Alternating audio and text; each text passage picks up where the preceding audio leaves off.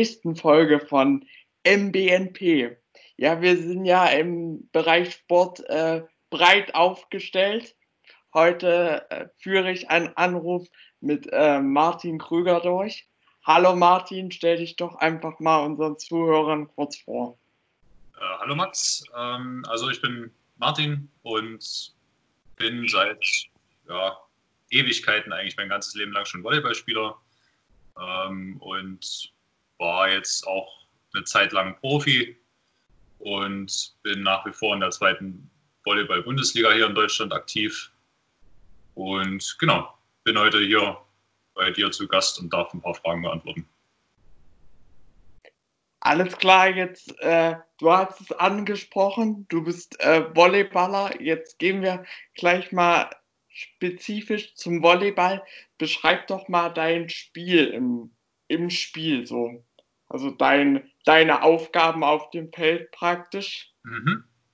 Ja, also ich bin schon, seitdem ich, sage ich mal, ähm, wirklich aktiv spiele, ein bisschen hochklassiger, bin ich Zuspieler. Das heißt, ich bin sozusagen der, der äh, der Spielmacher ist. Ich habe eigentlich in jedem, Ball, äh, jedem Ballwechsel immer mindestens einen Kontakt und entscheide sozusagen, wo es lang geht.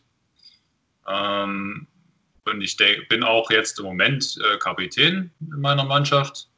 Und äh, ich denke, mein Spiel, ja, wie würde ich das am besten beschreiben? Also ich äh, versuche, äh, weil das eben auch Teil meiner Aufgabe ist, immer relativ ruhig zu sein. Also dass äh, ich mich vielleicht dadurch auszeichne, dass ich relativ, ähm, also immer konzentriert bin und manchmal vielleicht sehr ernst aussehe, aber das weniger damit zu tun hat, dass ich irgendwie genervt bin, sondern dass ich mich sehr darauf konzentriere, was als nächstes so passiert. Versuche immer der positive Leader zu sein, was ja eben auch Hauptaufgabe eines Kapitäns ist.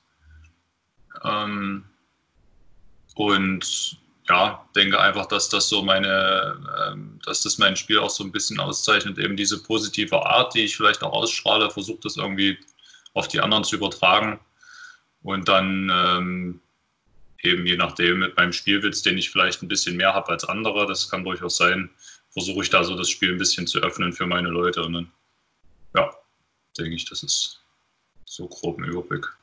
Du, du hast uns jetzt praktisch dein Spiel beschrieben, so bevor du in ein wichtiges Spiel gehst oder allgemein in ein Spiel, hast du, hast du irgendwelche Rituale, wo du sagst, okay, das mache ich vorher, um vielleicht ruhig zu werden oder gerade auch um ready zu sein fürs Spiel?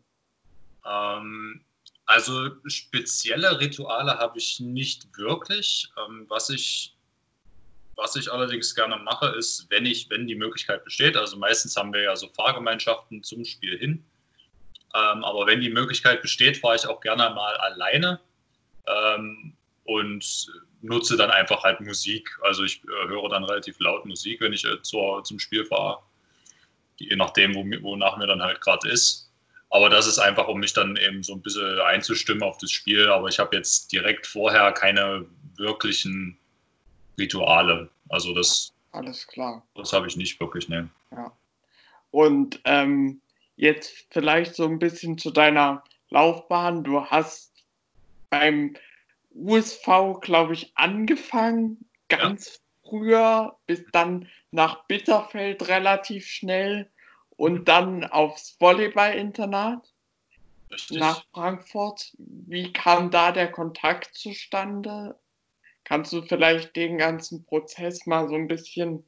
Ja, äh, wenn ich es wenn doch, äh, also ich denke, ich habe es noch ganz gut im Kopf. Also hast ja richtig gesagt. Also ich habe erst in Halle, äh, also hier in meinem Heimatverein ähm, gespielt, bin dann nach ein paar Jahren äh, nach Bitterfeld gegangen und habe dann dort äh, mit Bitterfeld ähm, da so ein paar ja, deutsche Meisterschaften gespielt und dann ähm, ging das ja in die Landesauswahl für mich und noch ein paar andere. Also dann für Sachsen-Anhalt sozusagen. Ja. Ähm, oder haben wir Sachsen-Anhalt dann sozusagen vertreten beim Bundespokal. Und ich kann dir jetzt gar nicht mehr sagen, welches Jahr das war. Das weißt du vielleicht gerade, hast du vielleicht vor dir, ich weiß es gar nicht. Aber auf jeden Fall ähm, wurde ich dort gesichtet. Also äh, nach, ja. nach dem Bundespokal ähm, habe ich eine, eine, Nachricht bekommen, dass die erste Sichtung für den Nationalmannschaftskader gemacht wird. Also mhm. da haben sie aus allen möglichen äh, Bundesländern dann die Leute rangeholt und haben dann, ich weiß nicht, wie viele das dann waren, lass es ja. 40, 50 Spieler gewesen sein, haben sie einen äh, Lehrgang gemacht. Der wurde dann halt durchgeführt, so ein paar Tage. Da wurde ich erstmal nicht berücksichtigt, aber nach diesem Nationalmannschaftslehrgang kam der damalige ähm, Stützpunkttrainer von Frankfurt auf mich zu und hat dann gesagt, hier, ähm, wie sieht's aus, hättest du Lust? Ähm, oder denk mal drüber nach. Und dann hat er mich eingeladen zu einem Probetraining in Frankfurt. Mhm. De, äh, weil du gefragt hast, in welchem Zeitraum das war. Das war so zwischen 2013, so in die Richtung, glaube ich. Das, äh, du bist von, von, 2013 bis 2017 warst du am Internat gewesen. Ja. Genau. Du hast auch die Lehrgänge angesprochen, konntest ähm, Jugend, also warst Jugendnationalspieler für Deutschland. Nun ist es ja ähm, als Sportler eigentlich für jeden Sportler eine Art Traum, mal den so berühmten Adler auf, dem Brust, äh, auf der Brust zu tragen. Warst du irgendwie vor Lehrgängen äh, besonders aufgeregt oder war das irgendwie immer ein bestimmtes, besonderes Gefühl für dich? Ähm, also bei dem ersten Lehrgang, den ich jetzt gerade erwähnt hatte, war das noch nicht so äh, also nicht so ausgeprägt, weil ich da in dem Moment wahrscheinlich auch noch gar nicht richtig realisiert habe, worum es da eigentlich so richtig geht. Also das war für mich auch gar nicht auf dem Schirm. Mhm. Ähm, also das ging dann eben erst los, nachdem ich dann in Frankfurt war. Ähm, das erste Mal habe ich, glaube ich, für die Nationalmannschaft da in der Jugend gespielt, nach meinem ersten Jahr in Frankfurt. Weil der Stützpunkttrainer in Frankfurt, der Stuart Bernard, der war zu der Zeit gleichzeitig eben auch Bundestrainer äh, für, die, für meinen Jahrgang. Mhm. Und der hat mich da halt mitgenommen. Äh, und ich glaube, da wurde das dann das erste Mal so ein bisschen äh, ja, realer oder wirklicher eben sozusagen für mich ähm, bei diesen Lehrgängen. Also ich glaube, das erste Mal habe ich so richtig realisiert, wenn man dann halt zu einem Turnier fährt. Also wenn man dann wirklich, das ist ja wie bei jedem anderen, äh, wie bei jeder anderen Nationalmannschaft so, da wird ein größerer Kader von 24 Leuten ähm, im Volleyball festgelegt oder wurde damals. Und dann wird vor einem Turnier immer noch mal ausge, mhm. aussortiert, also wer dann mitfährt. Es waren dann, glaube ich, zwölf damals noch oder jetzt, jetzt sind es ab 14. Ähm, und ich glaube, das erste Turnier für mich war das Acht-Nationen-Turnier Acht damals. Also es ist natürlich, also, oder ich kann mich an eine Sache noch erinnern, das war in Ankara, die Europameisterschaft. Da war es für mich sehr emotional auch. Also da war das so, wenn dann so die Nationalhymne so klingt und so, das ist schon, das ist schon was anderes. Also dann, dann merkt man erstmal in dem Moment, was man jetzt eigentlich so erreicht hat und sowas. Das ist schon ganz cool. Also ich glaube, da hat für mich dann auch so ein bisschen der Traum richtig angefangen, dass ich das vielleicht auch mal im Männerbereich schaffen möchte. Und das hat mich dann auch so noch mal ein bisschen extra motiviert. Also wenn man so diesen Schritt dann noch mal machen kann, von Stützpunkt zur Nationalmannschaft, dann fängt das, glaube ich, so, oder hat es für mich jedenfalls so richtig angefangen, dass ich gesagt habe, okay, das will ich weiterverfolgen, soweit es mir möglich ist. Also ja, das will ich austesten und schauen, wie weit ich das schaffen kann. Und ja, das ist schon, ist schon was Besonderes auf jeden Fall, wenn man dann sein Nationalmannschaftstrikot anziehen darf. Und das ist schon echt was Cooles, ja. Und äh, du sprichst es an, vielleicht einfach so ein, zwei Situationen, die dir auf Lehrgängen immer, die du immer besonders lustig fandest oder die dich einfach geprägt haben. Kann, fällt dir da was ein?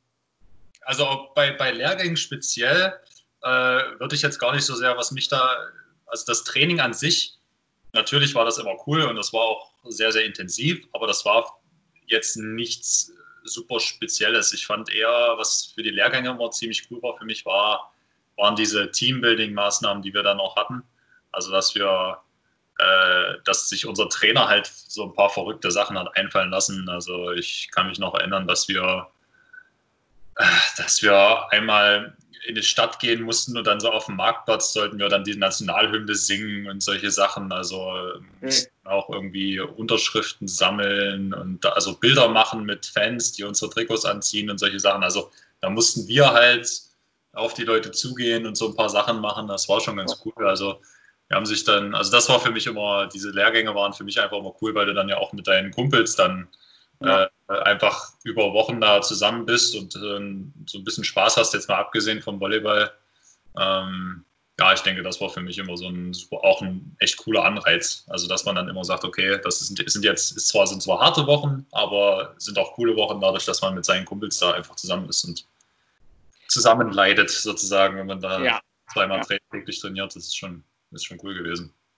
Du, du hattest ähm, diese ganze Nationalmannschaftsgeschichte hat angefangen durch das Internat in Frankfurt. Ähm, ein, welchen Stellenwert hat das ähm, für dich das Internat, dass du da hingehen konntest und ähm, gibt so ein, zwei Sachen aus dem Internatsleben, die dich besonders geprägt haben? Ähm, also Frankfurt ist, denke ich, mit einer meiner wichtigsten Anlaufstellen gewesen. Einfach weil es für mich dort nochmal so den richtigen Sprung gab. Also ähm, ich kam ja von zweimal Training in der Woche ähm, in Bitterfeld, was ja jetzt nicht wirklich viel ist, und dann in Frankfurt waren es dann auf einmal sieben, sieben Einheiten die Woche. Ähm, und ich hatte dort eben mit Stuart Bernard einen Trainer, von dem ich nach wie vor denke, dass er derjenige war, der mich so richtig gut ausgebildet hat und auch äh, auf ein ganz neues Level gehoben hat zu der Zeit. Ähm, also das, die, die Station Frankfurt generell hat mich einfach ähm, vorbereitet auf, auf alle Sachen, die danach kamen. Also auch mental, weil Stuart Bernard damals, der war auch ein harter Hund, wenn man das mal so da sagen darf. Also der war schon sehr, sehr streng und auch hat mir aber jetzt mal außerhalb vom Volleyball auch viele Sachen beigebracht. Also so Disziplin und Pünktlichkeit und solche Sachen, die man auch generell einfach mal braucht, ja. Also jetzt mal ja. nicht Sport, sondern ähm, allgemein.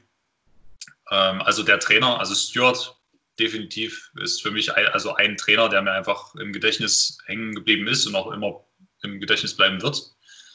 Ähm, und ja, generell einfach so die, die, die Zeit in Frankfurt ähm, das, das ist so, wie ich es ja gerade beschrieben habe. Also wenn du im Internat wohnst, bist du einfach auf engstem Raum mit äh, denselben Leuten über mehrere Jahre. Und jetzt auch so mal ein Beispiel, Mirko, ähm, kennst du ja selber auch. Also der, ähm, das ist jetzt auch ein Freund, den ich mein ganzes Leben lang haben werde. Also ich habe da auch Leute kennengelernt, mit denen ich nach wie vor Kontakt habe. Und das, ähm, also Frankfurt hat mir jetzt außerhalb vom Volleyball auch relativ viel gegeben, sage ich mal. Ja, also das ist schon, ähm, war schon echt cool dort und das ist auch eine Zeit, die ich, an die ich auch gerne zurückdenke. Also es sind viele Sachen dort äh, auch passiert, wo ich sage, dass, ähm, äh, da bin ich echt froh, dass ich dann die Chance hatte, dahin zu gehen. Also muss man so sagen. Und ähm, du sprichst auch an, dass Frankfurt äh, sicher eine der besten Jugendorganisationen im deutschen Volleyball ist oder ähm, auf jeden Fall für dich eine wichtige Anlaufstelle war. Wie war, wie war die Organisation? Also hattet ihr einen extra, also hattet ihr in der Halle direkt einen Kraftraum mit drin, so mal, wie man es zum Beispiel aus Amerika, aus einer ähm, amerikanischen Profiliga kennt, die haben alles an einem Ort gebündelt. Wie lief das ab? Also das war etwas, also nicht kompliziert. Also wir hatten natürlich unser, unser Internat, also da, wo wir gewohnt haben. Das hatte auch eine etwas kleinere Halle und einen Kraftraum. Ähm, also in einem Gebäude sozusagen. Ja. Ähm, aber die eigentliche Halle, in der wir unsere normalen Trainingseinheiten dann gemacht haben, äh, die war in der Schule. Also okay. wir sind ja von unserem Internat ähm, immer zehn Minuten zur Schule gefahren und die hatten eine ganz, ganz neue Halle. Also die wurde in dem, ich glaube, die wurde, als ich da war, wurde die gerade fertiggestellt. Also das mhm. ist ein ganz neues Ding gewesen, ein Riesenteil, richtig, richtig gute Halle. Und da hatten wir dann auch unsere Spiele. Okay. Äh, das heißt, wir haben meistens so diese die Vormittagstrainingseinheiten, also so wenn, oder die Morgenseinheit, äh, Morgenseinheiten, die haben wir immer in unserem Internat gemacht, in der kleineren Halle und auch die Krafteinheiten logischerweise dort. Und manchmal, wir hatten auch dienstags immer Schwimmen. Ähm, das war auch in der Nähe, das war einfach nur 50 Meter weiter, war eine Schwimmhalle, weil in dem Internat waren ja nicht nur Volleyballer, das waren ja auch ja. Äh, Schwimmer, Leichtathleten, äh, Badmintonspieler und so. Also aus unserem Internat kommen ja hier so Caroline Schäfer und, und Gesa Krause, die, das, das waren alles Leute, die bei uns da im, im Internat waren zu der Zeit. Ähm, du, also schon alles relativ professionell auch aufgebaut, so von ja. den Wegen her und so. Ja. Inwiefern hattet ihr vielleicht ähm, eine Art Stab, dass man auch abseits mit euch geguckt hat, dass ihr ein Physio hattet, dass ihr vielleicht jemand hattet, der auf eure Ernährung geguckt hat. Hm? Weil, weiß nicht. Ja, also Physiotherapie war auch äh, direkt an unserem, weil wir waren ja ähm, dieser OSP, der da direkt war, äh, wir waren ja direkt an dem Frankfurter Fußballstadion und da ist ja äh, ein Riesen, das ist ja ein Riesenkomplex dann auch daneben und da war unser Internat. Und wir hatten unseren Physio auch da auf diesem Komplex. Also wenn wir da hin wollten, dann sind wir da einfach aus unserem Zimmer raus ins nächste Gebäude und da war dann der Physio, der Arzt und dann eben auch die Ernährungsberaterin, die war dann auch dort. Äh, Ernährungsberatung war, ja, das wurde mit uns, ja, so, also es wurde schon gemacht, also wir mussten ein, ein, ein Ernährungsprotokoll führen und dann wurde uns halt gesagt, hier, da kann man ein bisschen was machen. Mhm. Aber das ist, denke ich, da muss man immer schauen. Also wir waren damals ja auch so 15, 16 und sowas. Äh, das, das war, da bin ich auch ehrlich, das haben wir als, als Sportler damals noch nicht ganz so ernst genommen, glaube ich. Also das war dann, das wurde zwar gemacht, aber mhm. und es wurde auch darauf geachtet, aber wir als Spieler haben das, glaube ich, damals noch nicht so richtig verstanden. Ähm, ich denke aber, dass das mittlerweile auch deutlich zunimmt, einfach der ja. Stell Stellenwert von Ernährung einfach im Sport. Definitiv, definitiv. Also es ist ja auch bei mir, das hat sich ja bei mir auch deutlich verändert. Also so im Laufe der Zeit hat sich das bei mir komplett gedreht. Aber auf jeden Fall, das wurde gemacht und eben Physiotherapie, das ging auch alles ohne Probleme. Also wenn irgendwas war, sind wir einfach hingegangen, ähm, haben gefragt, ob wir einen Termin kriegen, beziehungsweise ob sie Zeit haben. Das, das konnte dann alles geregelt werden, das war kein Problem. Und so hatten wir auch ähm, die Leute, die für uns jetzt mal außerhalb vom Sport verantwortlich waren, die Leute, die halt auf uns aufgepasst haben, sozusagen, die Pädagogen, die da mhm. geschaut haben, dass wir halt nicht, was ist ich, mitternachts durch die Welt laufen, sondern dass wir halt da sind. Ähm, die haben sich eben auch um, um, uns gekümmert, die haben uns zur Schule gefahren teilweise und so. Also das hat schon alles gut funktioniert. Uns, uns wurden Getränkekästen jede Woche zur Verfügung gestellt. Also wir hatten wir hatten schon eine echt gute Ausrüstung, also wurden gut ausgestattet und äh, äh, Wäsche konnte da gewaschen werden. Also es war alles, äh, alles da, was man so brauchte. Ähm, das, also es, es, war kein, kein schlechtes Leben dort, sagen wir mal so. Dann, dann natürlich auch die Möglichkeit, einfach am, an einer Art Stützpunkt oder ihr wart ja direkt am Stützpunkt, sich da schon relativ auch in jungem Alter gleich auf äh, Volleyball zu konzentrieren ja, das war ja, das war ja die, der, die ganze Idee dahinter, dass ähm, die, die an dieses Internat gehen, die sollen eben wirklich ausgebildet werden, um dann später professionell zu spielen. Also das war ja für mich dann auch, sage ich mal, der Anreiz. Also dass eben der Schritt nur dann gemacht werden sollte, wenn man eben auch wirklich da voll dahinter steht und das auch voll durchziehen will, weil das ist schon, also man muss dann auch auf vieles verzichten. Ähm, aber das, das war für mich in dem, in dem Fall überhaupt keine Frage, weil ich das so, so sehr wollte, dass das für mich kein Problem war. Du, du sprichst äh, diese Art von Verzicht an. Inwiefern muss man vielleicht auch ähm, die sportlichen Sachen dann über sein privates stellen? Wie, wie sieht so ein Verzicht aus? Oder gab es vielleicht auch Situationen, wo du dir gedacht hast, oh scheiße, da ist jetzt äh, eine Feier, wo ich eigentlich gern hin würde, aber morgen ist, äh, keine Ahnung, Nazio-Lehrgang und der ja, geht vor. Das zieht sich definitiv also die bis jetzt durch mein ganzes Leben durch, sage ich mal so. Also es ist halt, ähm, das muss man sich vorher bewusst sein, das wird einem auch vorher deutlich gemacht, ähm, dass wenn man so diesen Schritt geht, also wirklich, dass wenn man in dieses Professionelle gehen will, dann wird einem gesagt, dass Schule und Sport, also in dem Moment ist die Schule dann immer noch an erster Stelle gewesen, dann der Sport und dann das Private. Also es ist halt wirklich dann eine ganz klare Reihenfolge, die da vorgesetzt wird, ja. Ähm, und daran sollte man sich in dem Fall auch halten. Also das ist dann immer so eine Sache, man muss dann abwägen für sich selbst, ob man das will oder nicht. Mhm. Ja, also das, ähm, es kam oft vor, dass, dass man vielleicht seine Freundin besuchen will, dass das aber nicht geht, weil man hat ja Training und man kann da nicht einfach nicht hingehen oder man hat einen Lehrgang oder man hat ein Spiel. Also es ist schon, äh, oder ja, wie du sagst, so feiern gehen oder sowas. Das sind ähm, Sachen, die man dann eben nicht jedes Wochenende machen kann. Ja? Oder das, das ist schon ähm, für die, die das eben in Anführungszeichen brauchen oder die das eben wollen, ist sowas echt schwierig. Für mich war das nie ein Problem. Ja. Ich das so oder so, also so groß feiern gehen in Clubs oder so, habe ich noch nie groß gemacht. Ähm, deswegen war das für mich auch kein Problem und für mich, ich, für mich war das damals gar keine Frage. Also ich habe da halt wirklich wie gesagt, okay, das, dafür bin ich jetzt hier und dafür mache ich das auch gerne. Und, ähm, das ähm, ja, ich, es war schon öfter so. Also für gerade, gerade der Wechsel nach, nach äh, Frankfurt, ich habe ja da das Bundesland gewechselt und da musste ich von einem, äh, ich war damals noch im G8-System in der Schule, heißt zwölf Jahre und dann Abi, also mit Abi in zwölf Jahren sozusagen und in Hessen waren es 13. Mhm. Das war für mich auch so ein Ding. Also ich habe ja dann auch sozusagen meine Freunde hier gelassen und musste dann ein Jahr länger in die Schule und das war dann für mich auch wieder so, die waren dann fertig und ich war dann zu Hause oder in Frankfurt und hatte noch ein Jahr vor mir und die waren dann alle weg und ich musste aber da trainieren und Schule machen. Also es ist schon, ähm, es hängen viele Sachen mit dran. Und das, da, da, muss man sich vorher gut überlegen, ob man das möchte.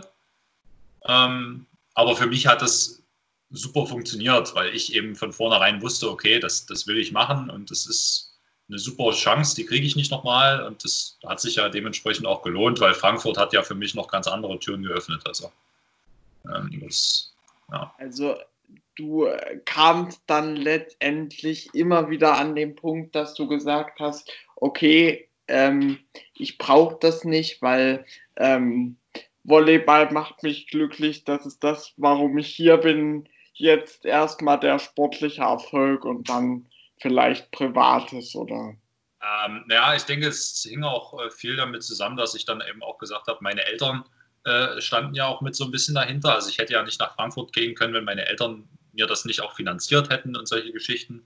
Mhm. Und ähm, wenn ich, äh, da muss man sich immer so auch vorhalten, wenn man eben gegen gewisse Regeln dort verstößt in einem Internat, dann kriegt man eben auch Abmahnungen und solche Sachen. Ja. Und wenn man dann zu viele bekommt, dann fliegt man halt raus. Ja. Und das ist eben für mich so eine Sache gewesen, warum soll ich diesen ganzen Stress auf mich nehmen, äh, wenn ich dann am Ende wieder alles vor die Wand setze, nur weil ich halt den Regeln nicht folgen kann und dann gleichzeitig meine Eltern dann noch mit reinziehe, die mir das, die sich wahrscheinlich echt äh, oder die viel auch aufgeben mussten, um mich dahin zu schicken. Ja, also das, ähm, das waren alles so Faktoren, die für mich dann da reingespielt haben. Also da muss, das war für mich keine schwere Entscheidung. Also ähm, mich, also entweder mich dafür zu entscheiden, wofür ich auch wirklich da bin, also für Volleyball, oder ob ich da so vielleicht mal feiern gehe oder so. Also es war für mich keine schwere Entscheidung. Das, ähm, das, ja. Aber ich habe auch Leute erlebt, die,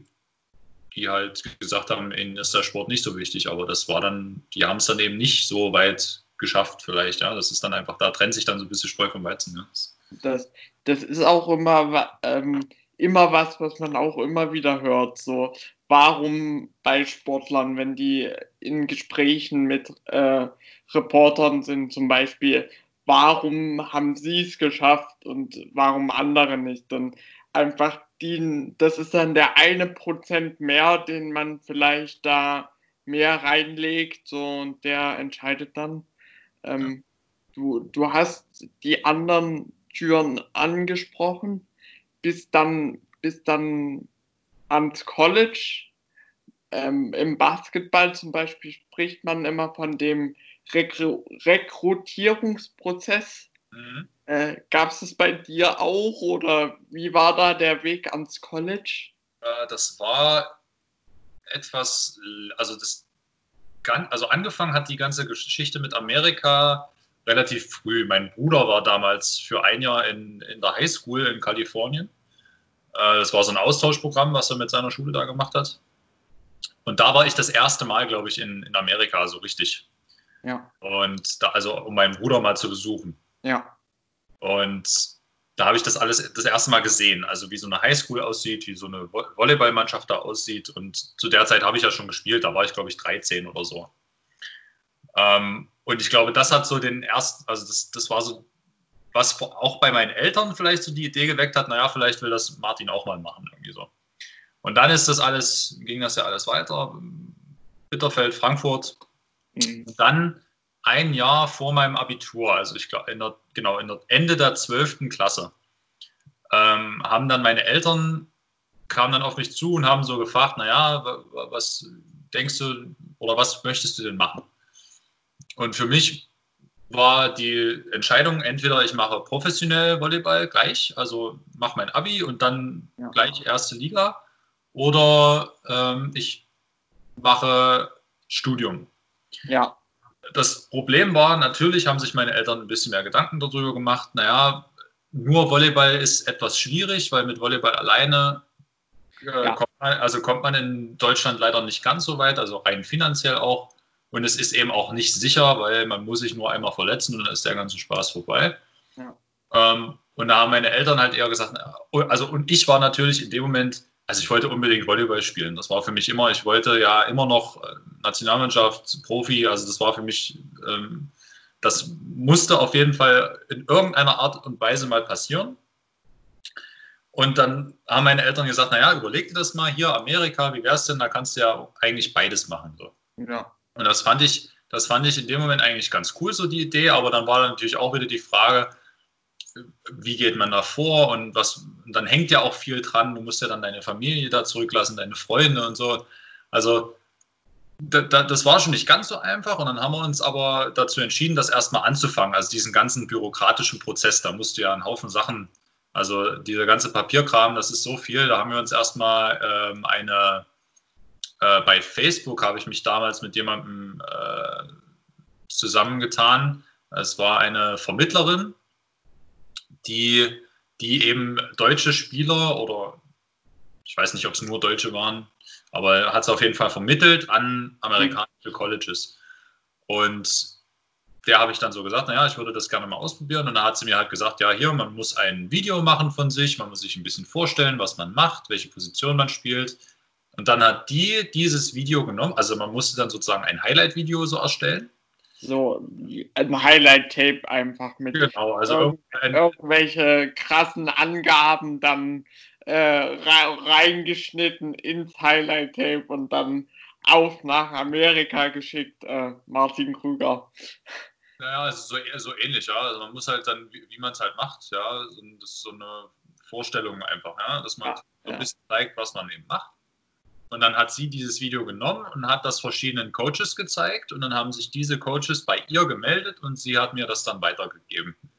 Und dann äh, war für mich aber erstmal klar, ich wollte, wenn überhaupt, dann wollte ich ins Warme. Ins Warme ja? Also es war so, äh, war für mich so Florida oder Kalifornien, das wäre ganz schön. Und dann hatte ich dazu, tatsächlich eine, eine, Anfrage von Concordia damals, das war eine Uni in, in Kalifornien, und da bin ich tatsächlich mit meinen Eltern ähm, zum Probetraining hingeflogen. Also ich bin dann nach Kalifornien geflogen und war dann dort für ein paar Tage und habe mich mit denen getroffen und habe dann mit denen trainiert. Und da ist es dann aber an der, am Geld gescheitert, weil das natürlich sehr, sehr teuer ist, alles dort drüben. Also das äh, hört man, glaube ich, auch ständig, dass eben ja, Schule in Amerika ist sehr, sehr, sehr, sehr teuer. Ähm, die hatten eben nur 50% Scholarship für mich, also so ein Stipendium. Ja. Das war in dem Fall nicht genug, weil das eine private Uni war und die waren einfach extrem teuer. Das ging dann nicht. Und dann war ich wieder zu Hause in Deutschland und habe eine Nachricht gekriegt von einem ehemaligen Teamkollegen aus Frankfurt. Der war mit mir in Frankfurt zusammen, als ich das erste Jahr dort war. Das war sein letztes Jahr und der ist danach, nachdem er sein Abi gemacht hat in Frankfurt, ist er auch nach, nach Amerika, nach, nach Florida gegangen. Und der hat gehört, dass ich einen Verein suche und hat dann, oder einen College, und der hat dann mit seinem Coach gesprochen in Florida. Und die suchten in dem Moment zufälligerweise eben gerade einen Zuspieler. Und das war für mich dann sozusagen das Glück, weil sie dann mir automatisch sozusagen das höchste Stipendium angeboten haben, was sie haben oder geben durften. Ja. Und das war für mich, sage ich mal, dann so das Glück einfach. Das war dann im machbaren Bereich, also auch finanziell war in Florida, war alles schön und dann wäre eben dann auch jemand da gewesen oder war jemand da, den ich kannte. Ja, auch immer, glaube ich, ein äh, wichtiger Faktor, dann, wenn man in einem fremd, fremder Stadt, fremden Land ist, dass dann einfach äh, Kontakt zu jemandem ist, den man kennt. Ja, also das war dann, dann habe ich mit der, mit der Uni so ein bisschen Kontakt gehabt und dann haben wir uns das so ähm, E-Mails hin und her und dann habe ich mit der Vermittlerin immer mal so ein bisschen gesprochen. Ähm, ja, und dann habe ich irgendwann einfach gesagt, okay, ähm, dann habe ich sozusagen von der Schule auch das okay bekommen. Du musst ja dann deine, deine Zeugnisse hinschicken, deine Zeugnisse ja. übersetzen und dann musst du das da hinschicken lassen. Das ist ein sehr, sehr langer Prozess. Ähm, und dann hatte ich dann am Ende irgendwann das Okay der Uni. Also sie haben dann gesagt, ja, das, dich würden wir gerne hier haben, dich könnten wir gerne aufnehmen. Und dann war das für mich dann eigentlich äh, entschieden, weil das war ähm, für mich eben die Möglichkeit, ein Studium zu machen, ein Bachelorstudium und gleichzeitig Volleyball weiterzuspielen auf einem relativ guten Niveau. Ähm, und dann waren sozusagen beide Seiten glücklich. Also meine Eltern waren etwas beruhigt, dass ich dann eben auch meine, meine akademische Laufbahn sozusagen ein bisschen weiter treibe und ich konnte halt beides machen und gleichzeitig eben das Land sozusagen ein bisschen kennenlernen und die Sprache, das bringt dann ja sowieso weiter. Ja. Ähm, ja, also es war ein langer Prozess, aber definitiv war es das alles wert, ja. Du, du sprichst es an, dass man klar auch das Leben und so kennenlernt. Ähm, nun ist ja das Leben in Amerika und gerade auch in Kalifornien in warmen Regionen ja komplett unterschiedlich zu dem Leben in Deutschland. Mhm. Kannst du auf dem Punkt vielleicht mal kurz ähm, eingehen, so für dich äh, das Leben in Amerika, in den USA, was hat, was hat das für dich so besonders gemacht oder was zeichnet das für dich? Ja, also ich sage jetzt immer, also Leute, die mich da nach meiner Zeit fragen, also die Zeit in Amerika war für mich bis jetzt, glaube ich, so die schönste Zeit meines Lebens, die ich hatte. Also ich war ja insgesamt vier Jahre dort. Ähm, und das war einfach so dieses Gesamtpaket. Also ich, ich mag die, das, das Land generell, also ich mag die USA ja sowieso sehr gerne. Und einfach dieser Lifestyle da drüben, also wenn man in Florida eben ist und man was mich damals so in Anführungszeichen verzaubert hat, sage ich mal, ist ja wirklich, dass man da aufwacht und es ist einfach jeden Tag warm und es ist jeden Tag Sonne.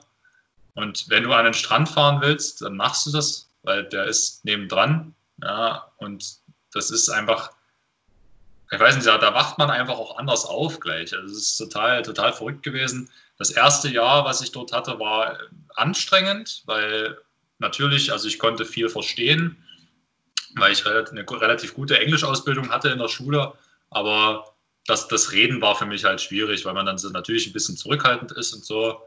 Und es hat alles ein bisschen gedauert, bis, bis ich dann den inneren Schweinehund so ein bisschen überwinden konnte, um dann mal einen Mund aufzumachen. Mhm.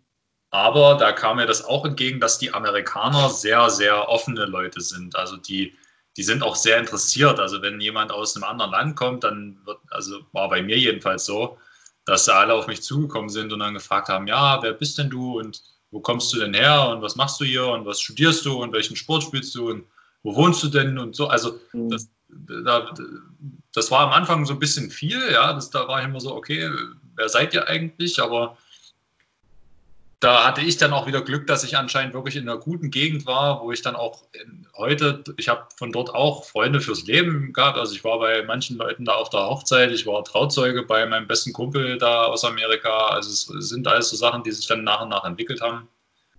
Ähm, und generell einfach dieses, also da, weil man das aus Deutschland einfach nicht kennt, dieses Zusammenspiel zwischen Uni und Sport, also das hat da so gut funktioniert die Absprache zwischen den, den Trainern und den, den Professoren, das war einfach so cool. Also die, die Professoren selber, die haben, wenn man da mal mitten in der Woche weggeflogen ist zu einem Spiel und gesagt hat, ja, ich bin die nächsten zwei Tage jetzt nicht da, da haben die Professoren, da waren die nicht sauer, sondern da haben die gesagt, ja, cool, ähm, viel, viel Erfolg und ne, also das war dann, da, da hatte die Sicht auf den Sport war da ganz anders, also die Wertschätzung da drüben, das war sowas, was mir so richtig richtig gut gefallen hat.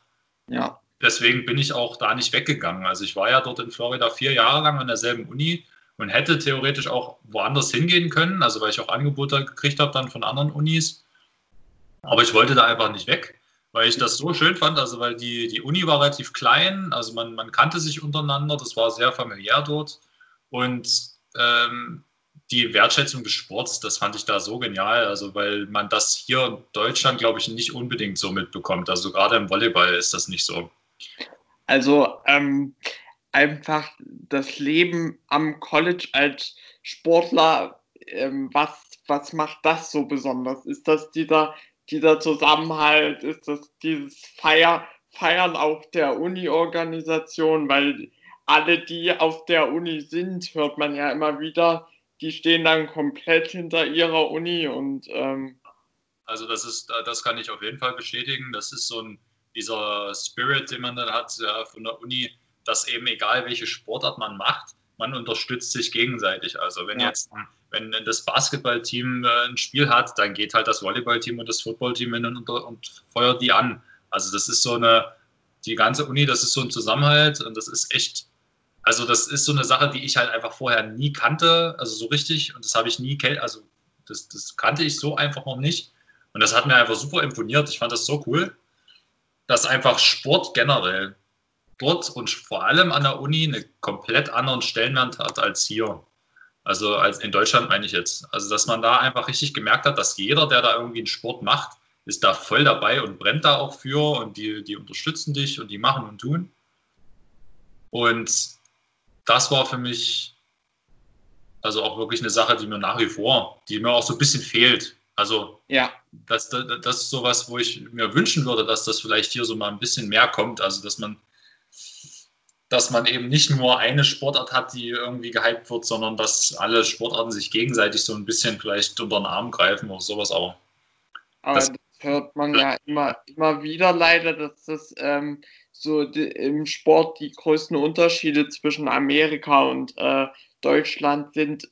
Was, woran, woran liegt das? Wie kann man da vielleicht das aufheben, so ein bisschen, um diesen Spirit, ich will nicht sagen, zu transferieren nach Deutschland, aber so ein bisschen ein Stück davon nach Deutschland zu bekommen?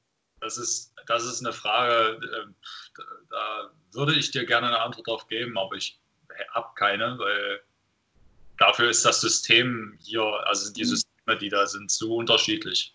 Ja. Das, ähm, weil in Amerika ist ja eben Sport und Uni kann man dort sehr gut miteinander verbinden, weil das alles in einem sozusagen ist. Aber ich habe es ja auch dann probiert sozusagen, als ich dann wieder kam, habe ich das ja auch versucht. Also ich wollte ja dann ähm, auch eben wieder weiter professionell spielen und dann aber gleichzeitig studieren. Aber mhm. das von der Uni da komplett abgelehnt. Also die haben halt gesagt, das geht gar nicht, das können wir nicht machen. Also ja. da, da ist die, da ist der Spielraum einfach überhaupt nicht da. Ähm, und Toleranz vielleicht auch einfach. Ja, man wird dann einfach nicht so wirklich unterstützt und ich glaube, das ist dann äh, nur für einzelne Sportler möglich, die halt wirklich Weltspitze sind oder so. Da kann man da vielleicht irgendwas machen, aber ja. Dafür sind die Systeme einfach zu unterschiedlich, glaube ich, dass man da das miteinander irgendwie vergleichen könnte. Oder, ja, deswegen, ja, deswegen kann ich dir da jetzt wirklich keine richtige Antwort drauf geben. Ich, ich wünschte, ich hätte eine, aber das ist sehr schwierig. Wir haben über die Organisation am Internat und äh, am College äh, haben wir jetzt noch nicht gesprochen, aber wir sind ja gerade beim College ähm, und das Internat war ja auch schon professionell. Inwiefern hat sich, haben sich die beiden Organisationen nochmal unterschieden? Das College und das, äh, ja. meinst du? Ja, ja. Ähm, was war da anders? Ja, gut, also ich, ich glaube, so insgesamt war, war es am College ein bisschen einfacher, weil eben wirklich, wie du das schon vorhin so gesagt hast, war wirklich alles an einem Fleck.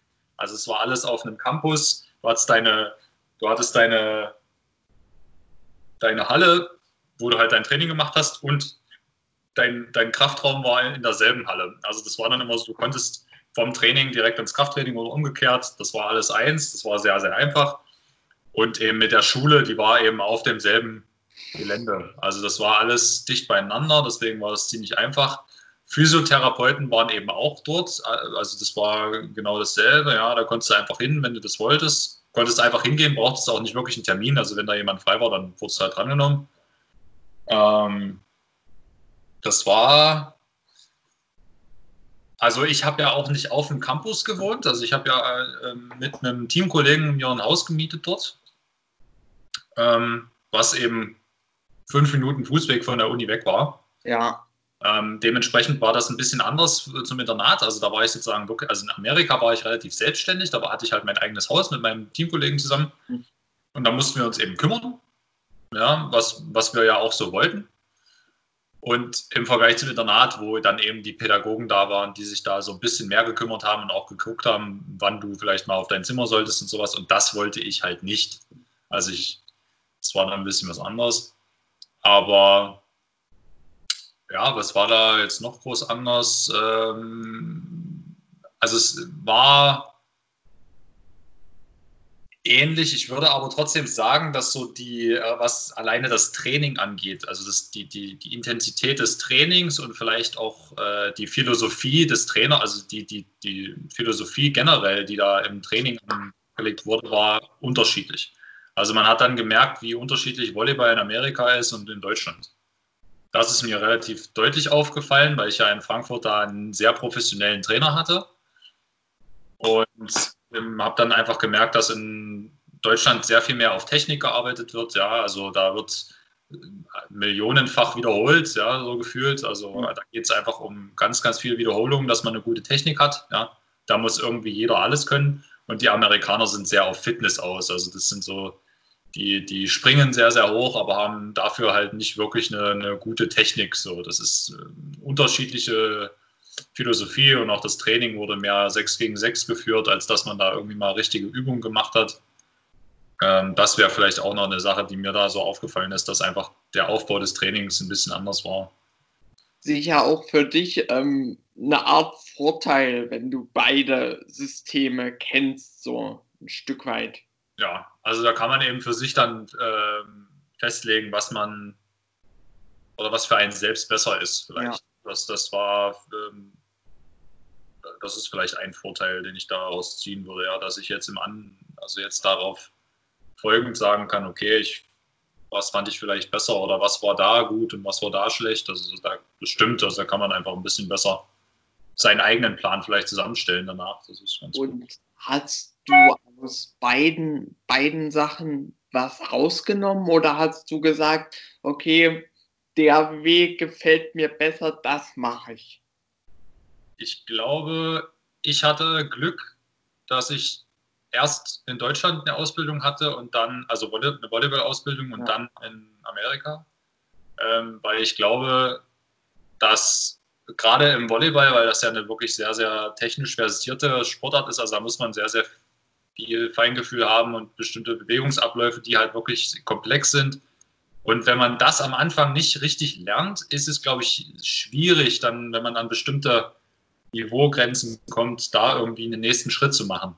Mhm. Deswegen denke ich, hatte ich Glück, weil ich dann eben eine Basis schon hatte mhm. und ich wusste, wie ich bestimmte Sachen machen kann. Und da konnte ich dann selber für mich weiterkommen. Ähm, was mich in Amerika eben dann aber auf der anderen Seite dann deutlich weitergebracht hat, ist dann eben wirklich so dieses, dass man sich körperlich, die körperliche Fitness einfach ja, das hat da für mich so richtig angefangen, dass ich deutlich mehr Krafttraining gemacht habe, Ähm, und dass das mir einfach dann auch weitergeholfen hat, weil ich dann ja auch mit der Zeit hatte ich ja mehrere Verletzungen auch und ein bisschen Probleme und sowas. Und dass ich das dann mit diesem Training, mit der Physiotherapie Therapie kombiniert mit dem Krafttraining so ein bisschen besser in den Griff gekriegt habe. Also ich denke, da hat jede Philosophie ein bisschen was für sich, aber irgendwo ähm, kann man da immer was verbessern auf jeden Fall. Ja, also man könnte halt sagen, dass die Deutschen etwas mehr auf Fitness vielleicht gehen könnten oder so. Ähm, und die Amis müssten mhm. Vielleicht ein bisschen mehr schauen, dass sie früh anfangen, auch technische Sachen besser beizubringen und nicht nur auf ja, dieses Grobe gehen und dieses Hochspringen und Festschlagen, sondern mehr diese technischen Sachen äh, in den Fokus stellen vielleicht. Du hast auch äh, erwähnt, dass du auch während deiner College-Zeit und auch vorher immer wieder ähm, Verletzungsprobleme hattest. Mhm. Inwiefern ähm, ist das vielleicht, was hat, was hat diese Verletzungshistorie für einen Stellenwert äh, in, in deiner Karriere, in deiner bisherigen Karriere oder wie, wie stehst du dazu? Inwiefern beschäftigt man sich mit Verletzungen? naja, also ich denke, das ist ja wie in jeder anderen Sportart auch. Also wenn man, äh, wenn man professionell einer Sportart nachgeht, ist es ja relativ wahrscheinlich, dass man sich im Laufe dieser Karriere mal verletzt und vielleicht auch ein bisschen schwerer. Und ich war ja von vornherein, also ich war schon ganz früh sehr, sehr anfällig für äh, Knie, Knie, also Knieprobleme einfach. Ich hatte ständig entzündete Kniescheiben und sowas, ähm, Patellasehnen und äh, Patellasehnenentzündung und sowas. Das, das sind ja diese typischen Sachen, die Volleyballer einfach haben. Ähm, hatte Knie-OPs, äh, Schulter-OPs, ist alles, alles durch. Äh, in gewisser Weise, äh, für mich waren diese Verletzungen immer so, so ein Weckruf wieder, dass man sich eben auch neben dem Sport so ein bisschen vorbereiten sollte auf das, was vielleicht danach mal kommt, weil man kann den Sport halt leider nicht ewig machen. Da ja. ist dann einfach der, der Körper, der hat dann seine Grenzen und irgendwann, also ich merke das ja auch jetzt, also wie, das weißt du ja selber, ich habe ja jetzt seit einer ganzen Weile wieder so ein bisschen Schulterprobleme und ähm, das ist, äh, also natürlich ist das blöd, mich hindert das natürlich nicht weiter zu spielen, aber auf der anderen Seite äh, macht mich das immer so ein bisschen nachdenklich, weil ich dann eben, sag ich mal, gezwungen bin, darüber nachzudenken, mich an anderen Fronten vielleicht ein bisschen intensiver zu beschäftigen. Ja? Also, dass man eben schaut, was macht man eben neben Volleyball noch? Wie geht es mhm. wenn es äh, mal gar nicht mehr geht oder wenn man sich eben jetzt nochmal verletzt, was, was macht man dann? Ja? Also ähm, spielt man dann immer noch weiter oder schaut, weil man hat ja nur einen Körper, ja, den hat man halt nur und den muss man so lange fit halten, wie es geht. Ähm, also,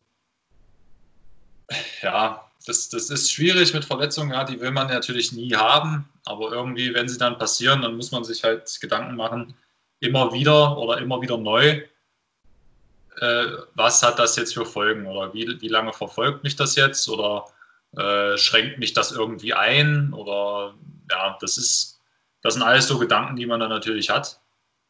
Ähm, und ja, für mich hat sich ja im letzten Jahr oder in den letzten zwei Jahren eh alles relativ schnell so geändert, also auch verletzungsbedingt. Deswegen, ja, also es ist, Verletzungen waren immer schon Teil meiner Karriere so. Dass, dass, ich habe immer versucht, das so gut es geht zu managen. Hat auch eigentlich ganz gut funktioniert. Ja. Ähm, da muss man immer gucken, wie man damit umgeht einfach. Ja, es ist natürlich, kommt natürlich auch immer darauf an, was das dann für eine Verletzung ist und wie schwerwiegend das alles ist. Ja. Aber, aber jetzt vielleicht erstmal weg äh, von Verletzungen. Du hattest eine relativ, trotz der Verletzung hattest du eine relativ erfolgreiche College-Zeit und bist mhm. dann, bist dann auch ähm, professionell ähm, in die Bundesliga gegangen. Wie kam das zustande? Also gab es da auch wieder, du hast es ja so ein bisschen angesprochen, dass es schon äh, dein Weg an College gezeichnet wurde durch Kontakte. Wie, wie lief das, der Weg dann wieder zurück nach Deutschland in die Bundesliga, in den professionellen Bereich? Also ich habe so in den letzten Monaten, die ich in Amerika war, wo ich dann so gemerkt habe, okay, die Zeit ist jetzt hier bald vorbei und ich bin bald wieder in Deutschland, was, was mache ich dann? Also das war so die Frage, die ich mir dann gestellt habe. Will ich gleich weiter studieren oder also will ich gleich den Master machen oder eben nicht? Und für mich war nach wie vor äh, dieses, ja, ich möchte gerne Profi sein, das war immer noch in meinem Kopf. Also ich ich wollte nach wie vor professionell spielen und habe dann so für mich selber mal geguckt, welche Mannschaften vielleicht in Frage kämen. Und ich habe dann einfach, weil ich den Trainer kannte aus Hersching, also Hersching ist halt äh, in der ersten Bundesliga nach wie vor eine Mannschaft, und den Trainer kannte ich noch aus Beachvolleyball-Zeiten. Also gegen den habe ich auch schon gespielt und so. Also den, den kannte ich einfach und der kannte mich auch. Und den habe ich dann einfach mal angeschrieben und habe den gefragt, also wie es denn so aussieht für die nächste Saison, ob sie schon irgendwelche, ähm, irgendwelche Leute in Aussicht haben, äh, ob sie noch einen Zuspieler brauchen, etc. pp. Mhm. Und da hieß es erstmal, naja, eigentlich hätten sie schon irgendwen auf dem, auf dem Schirm, aber sie gucken mal und dann vielleicht kommt da noch was raus. So. Das, der, der Zufall wollte es so, dass der Zuspieler, den sie im Auge hatten, äh, Mirko war, also ein guter Kumpel von mir. Ähm, und mit dem konnte ich dann natürlich ein bisschen drüber quatschen. Ähm, aber der wollte das auch nicht. Also der wollte dann nicht. Mhm. Das wusste ich dann und habe dann nochmal, dann ein paar Wochen später sozusagen, dann nochmal den Kontakt, da war ich da, oder dann war ich da schon in Deutschland wieder. Da habe ich dann nochmal den Kontakt aufgebaut mit dem Trainer und der war irgendwie anscheinend auch angetan davon, dass ich so ein bisschen hartnäckig war. Also ich habe dann immer wieder nachgefragt, weil ich das halt wollte einfach. Ähm, und dann ging das relativ schnell, ja. Also dann wurde, dann wurde halt gesagt, okay, ja, ähm, das passt uns gut. Ähm, junger, junger deutscher Spieler, den wir noch ausbilden können, das ist, das ist okay. Ähm, und dann wurde das relativ schnell fertig gemacht, ja. Dann ähm, war, dann kam das okay halt vom Trainer, dann musste das mit dem Management abgesprochen werden und dann wurden die Verträge geschickt und dann war das geregelt. Und dann war, ging das für mich sozusagen mit der professionellen Karriere dann los. Ja. Ist ja aber auch spannend, äh, hört man ja jetzt auch nicht so viel, dass der, dass der Spieler selber zum Coach geht und sagt, ey, wie sieht's denn aus? Ich würde äh, gerne bei dir spielen. Der Weg ist ja eher ähm, der Trainer ruft an oder es läuft über Berater. Das, äh, ja, also das ist eben, äh, ich glaube, bei mir ist es auch besonders, du hast sicherlich recht, das ist der normale Weg eigentlich. Bei mir ist es nur anders, dass ich halt vier, vier Jahre lang von der deutschen Volleyballfläche verschwunden war. Also mich kannte halt auch keiner mehr. Ja. Also es ist ja, ähm, das war für mich schwierig. Äh, also ich hatte nie einen Berater. Ich hatte nie jemanden, der das irgendwie für mich gemacht hat. Ich habe es alles selber gemacht. Ähm, und ich konnte auch nur zu Herrsching gehen, weil ich den Trainer halt kannte. Ja. Also das war, hätte ich den nicht gekannt, dann wäre das wahrscheinlich gar nicht, ja. gar nicht funktioniert. Ähm, weil, ja, wie gesagt, mich kannte niemand mehr. Also ich war total unbekannt. Ähm, und deswegen habe ich das eigentlich nur so gemacht, weil ich das mhm. im Moment für mich äh, keine, also ich habe für mich keine andere Möglichkeit gesehen, irgendwie einen Kontakt aufzubauen. Ähm, und ich hatte halt auch Glück, dass das direkt so funktioniert hat. Das muss, ich, das muss man ganz ehrlich sagen. Also es war halt auch äh, äh, viel Glück dabei, dass das dann alles so funktioniert hat. Also auch direkt, nachdem ich wiederkam. Also ich, das war sofort die anschließende Saison, nachdem ich fertig war mit meinem Studium. Also es ging mhm. alles. Und äh, ich sag mal so, wenn, wenn das jetzt über deinen persönlichen Weg da damals nicht geklappt hätte, dann wäre vielleicht noch die Option gewesen, okay, ähm, wir gehen doch zu einem Berater. Hast du, hast du da mal mit einem, mit einem Gedanken gespielt, okay, ich brauche jetzt einen Berater? Äh, ganz ehrlich, nein. Ähm, einfach weil ich es in dem Moment nicht für nötig erachtet habe. Weil ich nicht, also weil für mich hätte sich das einfach nicht gelohnt, weil, wie gesagt, mich kannte niemand. Äh, ich hätte jetzt nicht, ich hatte keine Angebote, ich hatte jetzt keine großen äh, keine große Wahl irgendwie. Da hätte ein Berater keinen Sinn gemacht und ja. das Geld da irgendwie zu bezahlen dafür äh, wollte ich auch einfach nicht. Mhm. Und wie gesagt, deswegen war es einfach wirklich Glück, dass das so funktio funktioniert hat gleich. Hätte es nicht funktioniert, dann hätte ich es vielleicht probiert, aber äh, ich habe da einfach nicht drüber nachdenken müssen, zum Glück. Ja. Das hat dann einfach so schnell funktioniert. Ja. Du hast jetzt gesagt, ähm, es waren keine Angebote da. Das hat sich dann aber schlagartig geändert äh, nach der Saison und dann kam es gleich knüppeldick. Dann hat äh, Friedrichshafen angerufen. Mhm. Äh, die Gefühle vielleicht, wenn, wenn dich so ein Trainer von so einer deutschen Topmannschaft, muss man ja schon sagen, einfach auch über Jahre hinweg, äh, die Gefühle, wenn, wenn dich so ein Trainer anruft? Wie, wie ging es dir? Ah, schwierig. Äh, also ich weiß es noch, wie es war. Ich war in meiner Wohnung in Hersching und es war am Freitag vor dem Auswärtsspiel in Friedrichshafen. Und da hat mich Vital Heinen angerufen. Und ich habe das erstmal gar nicht so richtig realisiert, ja, also weil das so ein bisschen unwirklich war, weil ich habe ja auch in Hersching, war ich ja zweiter Zuspieler. Das heißt, ich hatte gar nicht so viele, gar nicht so viele Einsätze. Äh, aber anscheinend, die, die ich hatte, fand Vita anscheinend interessant oder gut und hat dann eben gesagt, er würde sich gerne mal mit mir unterhalten. Ähm, und ja, ich glaube, das Erste, was ich gemacht habe, ist meine Mutter anzurufen danach. Also ich habe dann meine Eltern angerufen und gesagt, ja, Vita hat mich angerufen äh, und ich darf mich morgen mal mit ihm unterhalten. Und das war, also da, da, gehen einem natürlich ganz, ganz viele Sachen durch den Kopf. Also bei mir war das dann auch so, ähm, also der Plan war für mich ganz anders. Ich hätte halt gedacht, okay, du spielst jetzt so zwei Jahre lang in Hersching und dann guckst du mal, was passiert. Und mhm. wenn nichts kommt, dann, dann, ja, dann ist das halt so. Spielst halt weiter, so gut es geht. Und in dem Moment, wenn man so eine Nachricht kriegt von Friedrichshafen, dann öffnen sich ja auch wieder ganz andere Türen, weil Friedrichshafen ist natürlich auch international unterwegs und so.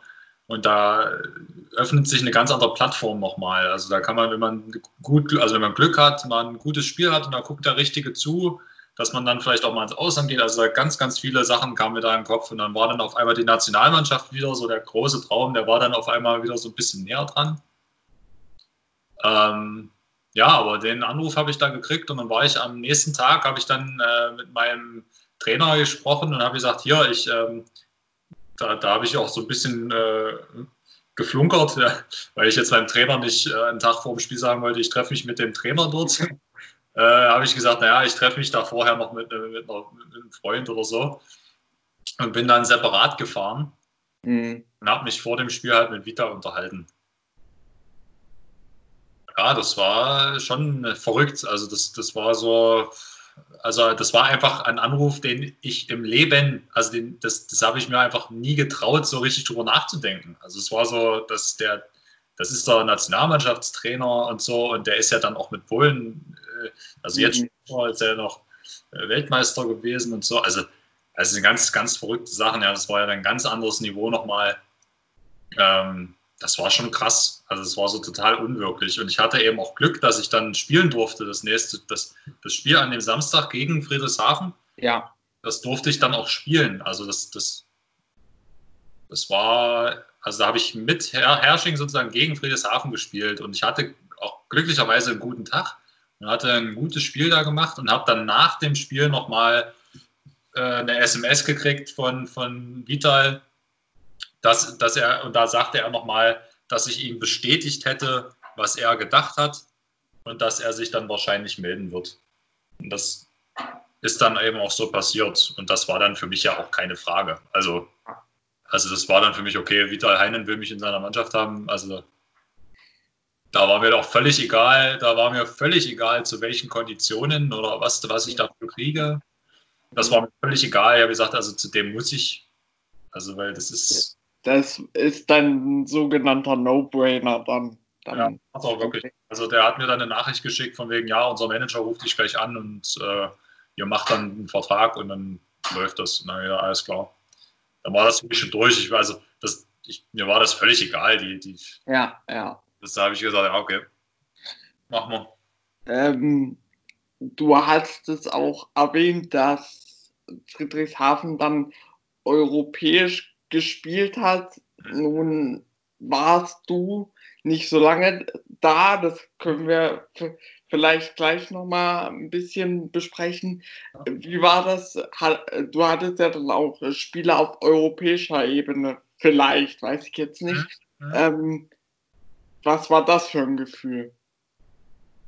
Ähm, ja, auch, ich, ich würde es halt auch wieder so beschreiben, wie dieser Schritt von, von Bitterfeld nach Frankfurt. Also das war so, das war für mich alles so, so super groß und alles super neu und ähm, ich, ich, also ich habe in, in der Champions League halt äh, Spiele mitgemacht in, in Frankreich und so. Da sind wir eben nach äh, Paris geflogen und dann in Chaumont haben wir da gespielt.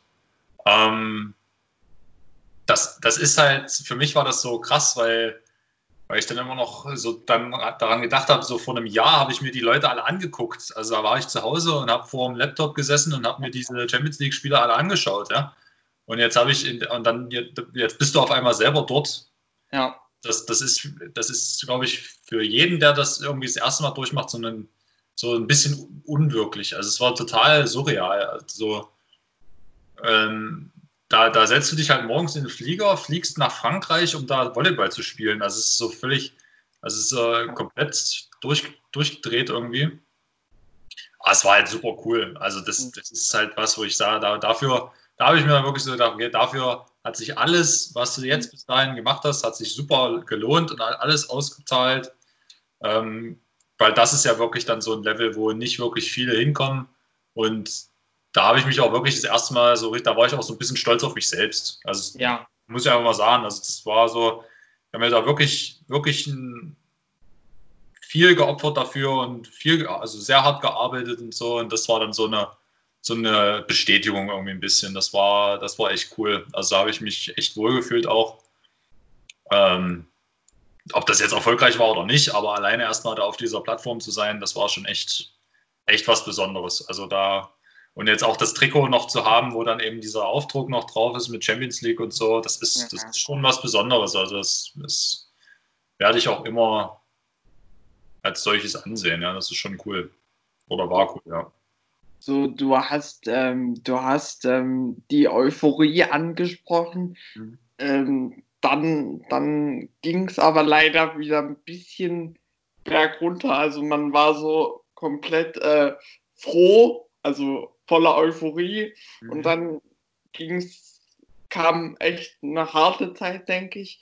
Ähm, du wurdest ausgeliehen. Mhm. Ähm, man hat sich dann in Friedrichshafen entschieden, dich auszu, äh, auszuleihen. Was, was macht das mit einem Spieler?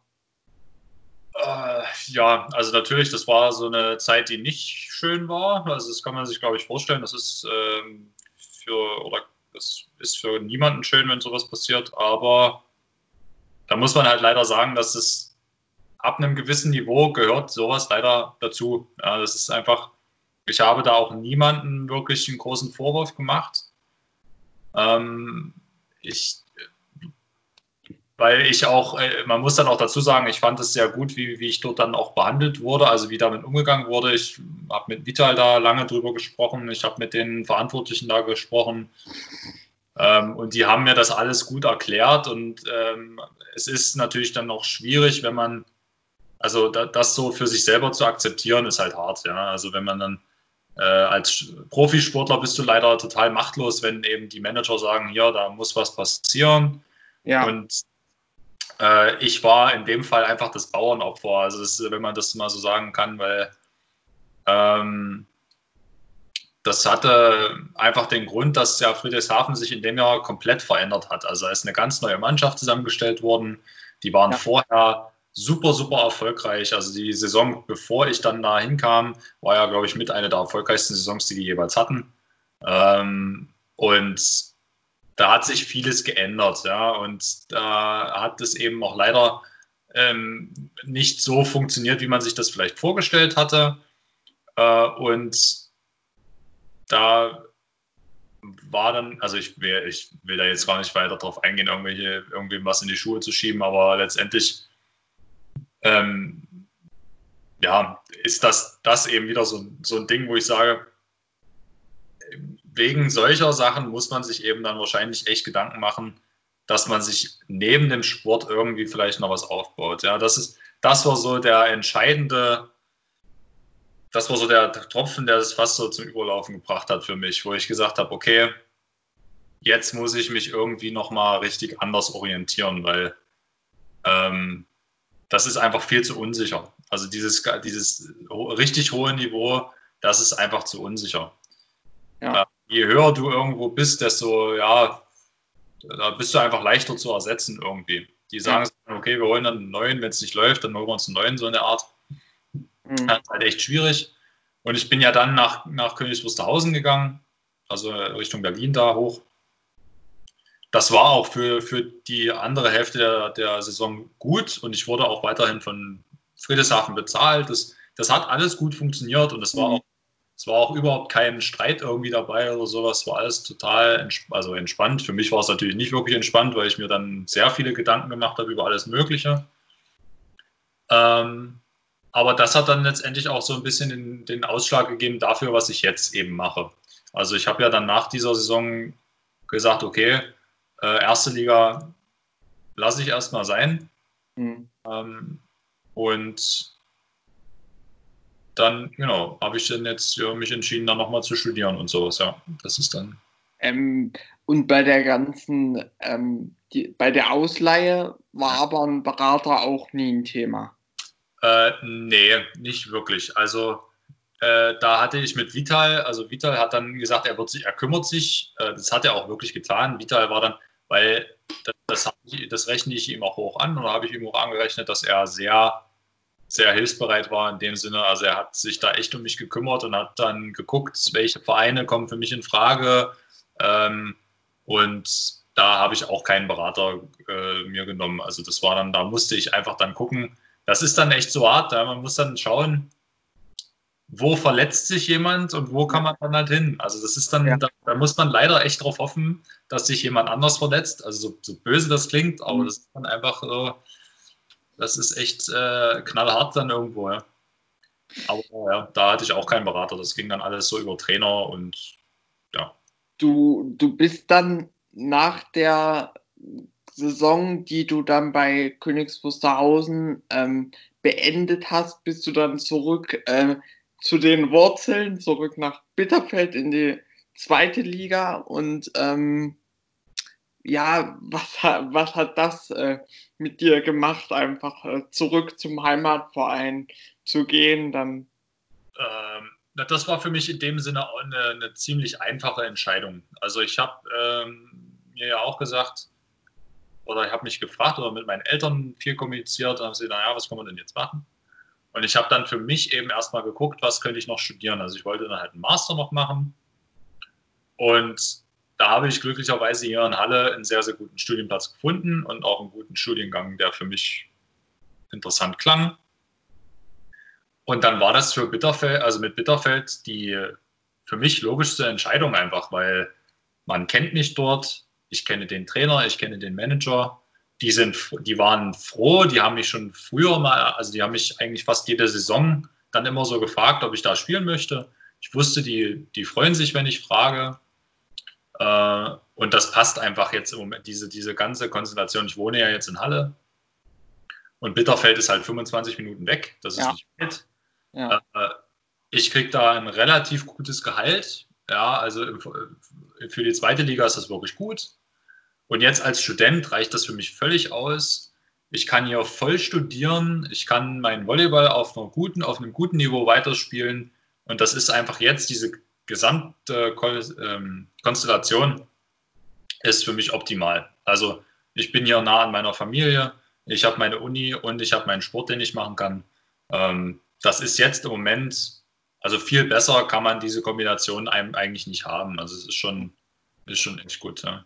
Du, du hast ganz zu Anfang witzigerweise gesagt, ich war Profi. Nun, für mich als Außenstehender ist nun zweite Liga auch nicht irgendwie, ähm, also ist für mich einfach noch ja. professionell. Mhm. Ähm, woher, woher kommt das, dass du da vielleicht ein bisschen anderen Stellenwert hast? So? Ja, ich denke, das kommt hauptsächlich von, äh, von meiner Zeit in der ersten Liga. Also auch wenn das jetzt nur also wenn das jetzt nur zwei Saisons waren. Aber gerade das, was ich in Friedrichshafen erlebt habe, so an Training, das Trainingsniveau, ich hatte in Friedrichshafen elf Trainingseinheiten in der Woche. Also es war ja.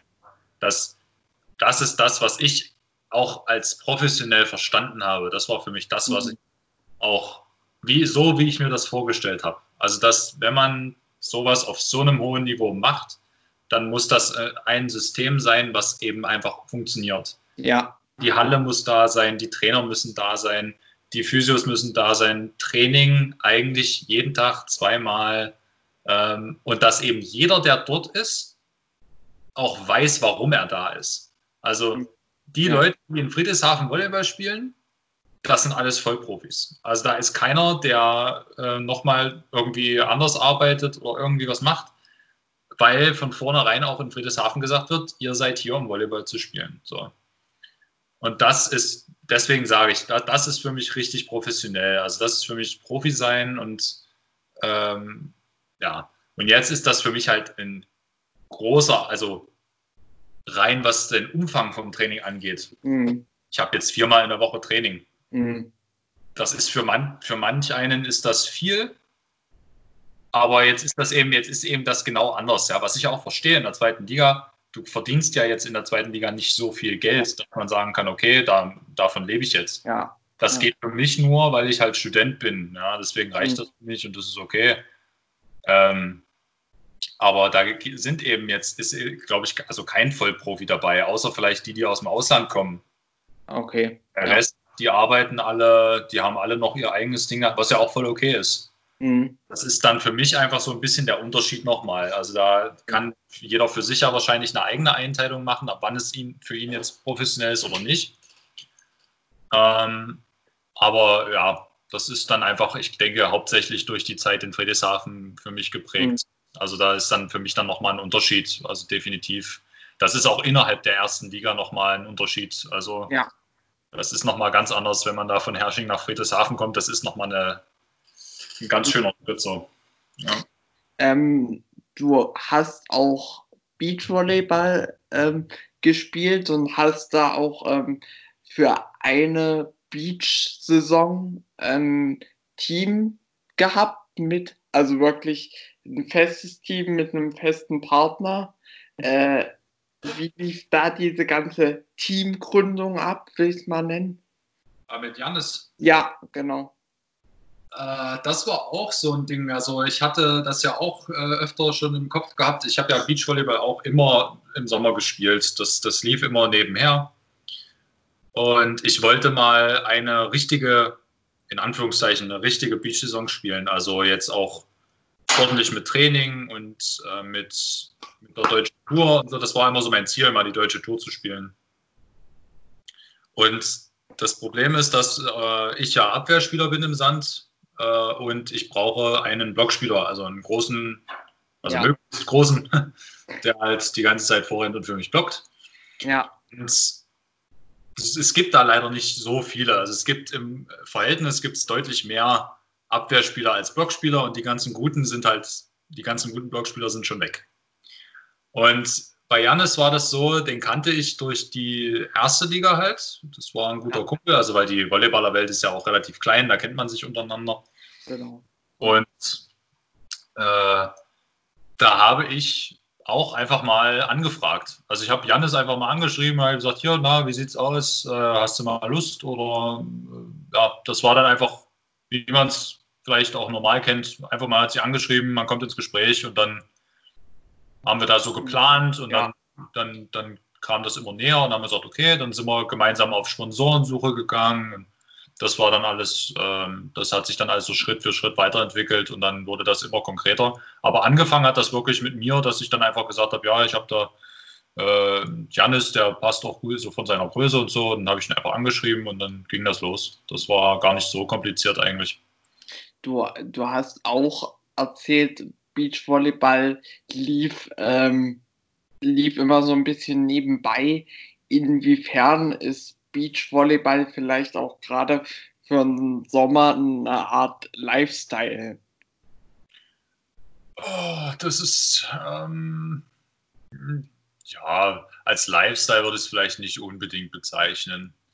Das ist halt für uns Volleyballer oder für mich im Speziellen ist das eben nochmal was anderes, wenn man die ganze Zeit in der Halle trainiert und die ganze Zeit ähm, irgendwie in der Halle seine Spiele hat, ist das eben im Sommer, äh, gibt es fast nichts Schöneres, als da den Sport, den man halt gerne hat, dann im Sand und äh, unter freiem Himmel zu machen. Ja, das ist eben dann nochmal dieser Kontrast und es ist ja auch eine komplett andere Sportart. Es spielt sich komplett anders, es ist ein anderer Ball, anderes Feld, man ist nur zu zweit. Das hat einen ganz anderen Anreiz als als der Hallenvolleyball. Und deswegen war das immer so ein cooler Ausgleich. Für mich war das eben so, ich bin ja in der Halle Zuspieler, das heißt, ich greife ja nie an. Und das ist einfach das, was, mich, was mir so ein bisschen fehlt über das ganze Jahr sozusagen. Und deswegen spiele ich so unglaublich gerne Beachvolleyball. Mhm. Wenn man da eben dann nochmal ganz andere Sachen aus seinem Spiel einbauen kann. Äh, als Lifestyle, weiß ich nicht, ich denke, das trifft dann eher auf die zu, die dann eben professionell die Beachvolleyball spielen. Ja? Okay. Und dann nochmal die, die auch im Winter dann eben in der Beachhalle gehen und da, da ist ja dann nochmal, das ist ja super aufwendig. Also die, die, ja. Ja dann, die fliegen ja dann äh, ständig in ihr, nach sonst wohin, ja, nur um Trainingslager zu machen. Äh, das ist ja dann nochmal ganz, mit ganz anderen Kosten auch verbunden. Ähm, das ist dann, glaube ich, nochmal eine ganz andere Geschichte, wenn man das dann professionell macht. Ich glaube, dann könnte man das als Lifestyle bezeichnen, weil dann sind da auch nochmal ganz andere Sachen mit einbezogen. Also für mich ist das jetzt nicht so intensiv, dass ich sagen würde, dass es für mich als Lifestyle irgendwie äh, beschrieben werden könnte. Ähm, jetzt lass uns vielleicht äh, nochmal drauf zurückgucken auf deine bisherige Laufbahn. Ähm, definier doch einfach mal deine bisherigen größten Erfolge für dich. Also ich würde generell als größten Erfolg, also generell also den Verlauf meiner Karriere so äh, würde ich, finde ich sowieso, ich finde die Geschichte, die ich jetzt so erzählen kann, eigentlich echt cool. Also so dieser größte, also ein Erfolg für mich war definitiv erstmal diese Zeit in Amerika, dass ich da überhaupt die Möglichkeit hatte, da hinzukommen. Ähm, natürlich die äh, Nationalmannschaft, die Jugendnationalmannschaft war für mich damals ein Riesending.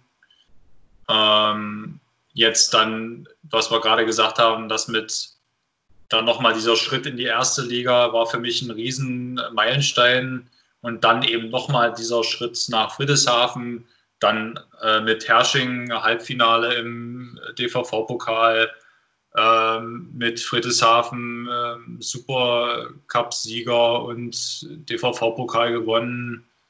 Ähm, also es, da sind schon so ein paar Sachen. Äh, also ich habe jetzt außer diese zwei größeren äh, Titel, habe ich jetzt keine großen Titel gewonnen, aber ich finde einfach generell so für mich persönlich einfach diese einzelnen Meilensteine sind für mich, glaube ich, so diese Sachen, äh, die für mich als großer Erfolg einfach zählen, weil das sind nochmal, weil ich immer denke, okay, Friedrichshafen, da, da darf nicht jeder spielen. Das ist nochmal so eine Sache, da muss man sich schon echt beweisen, um dahin zu kommen. Ja.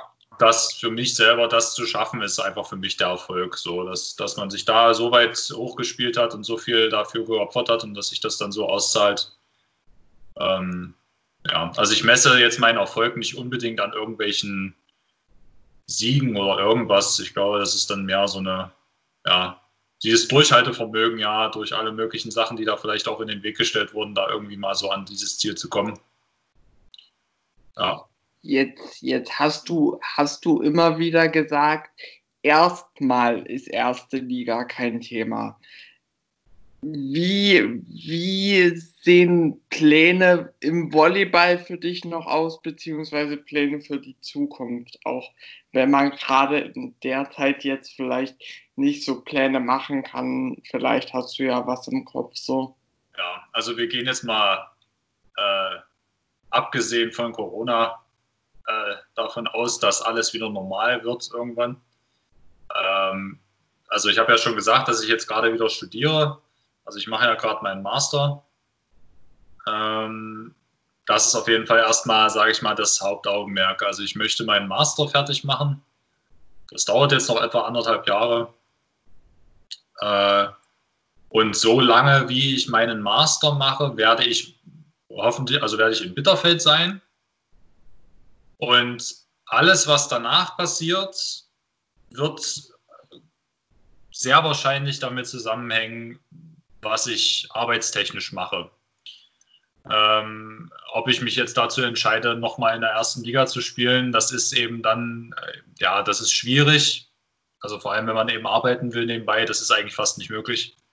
Mhm. Ähm, deswegen, ja, also erste Liga äh, sehe ich im Moment, ja, also die, die Wahrscheinlichkeit, dass ich nochmal in die erste Liga gehe, ist sehr, sehr gering. Einfach weil ich, einfach weil ich weiß, was da dranhängt und wie das alles aufgebaut ist und so. Mhm. Ähm, und da denke ich, ja, ich denke, vieles wird sich einfach da drum drehen, wie oder wo ich eine Arbeit finde, was ich dann letztendlich mache und ob dann im Umkreis halt ein Volleyballverein ist. Ja. Also das, das, muss man dann schauen. Ne?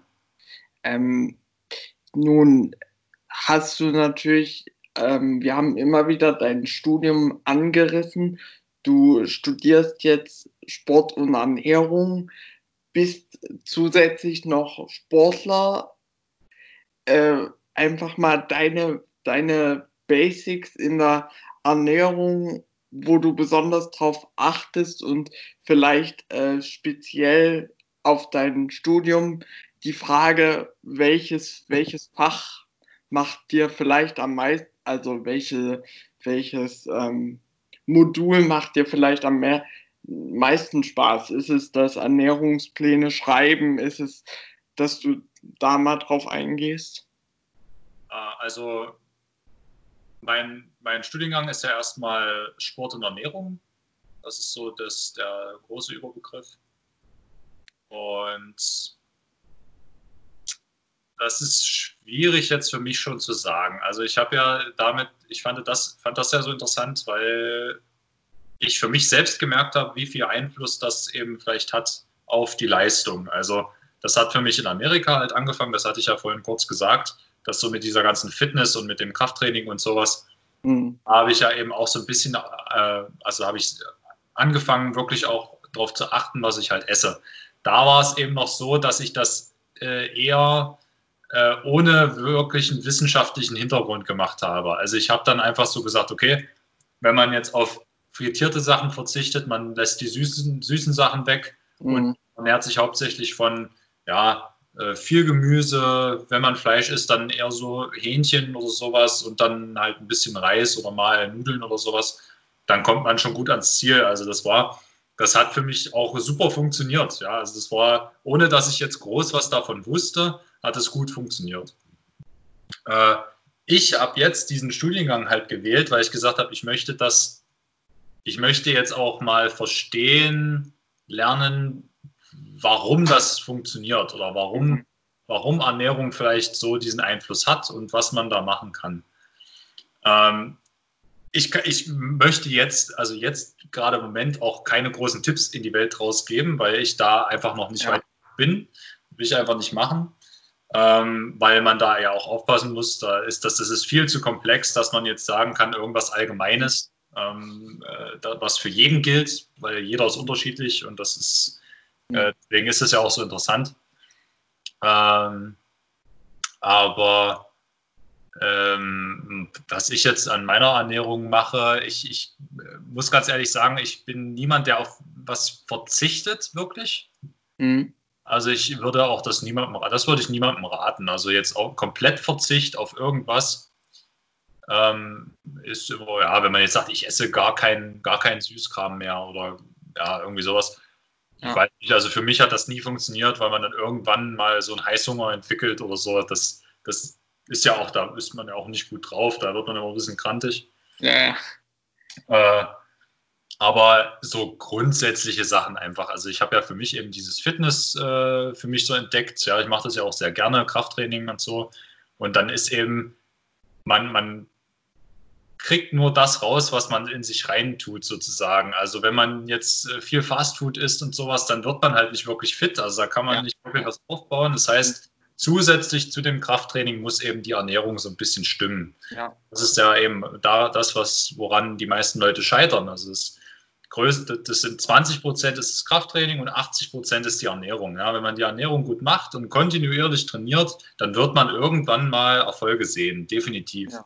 Wenn man aber dann eben jeden Tag eine Tafel Schokolade isst oder so, dann wird das halt schwierig.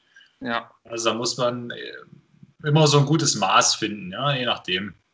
Und für mich ist das eben auch relativ einfach, weil ich ja recht hohes Pensum habe an Sport.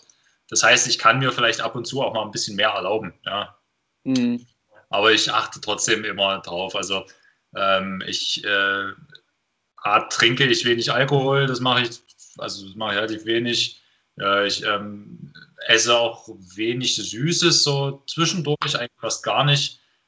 Ähm, ich trinke hauptsächlich Wasser, 90 Prozent Wasser. Ähm, so Säfte oder so fast auch nicht.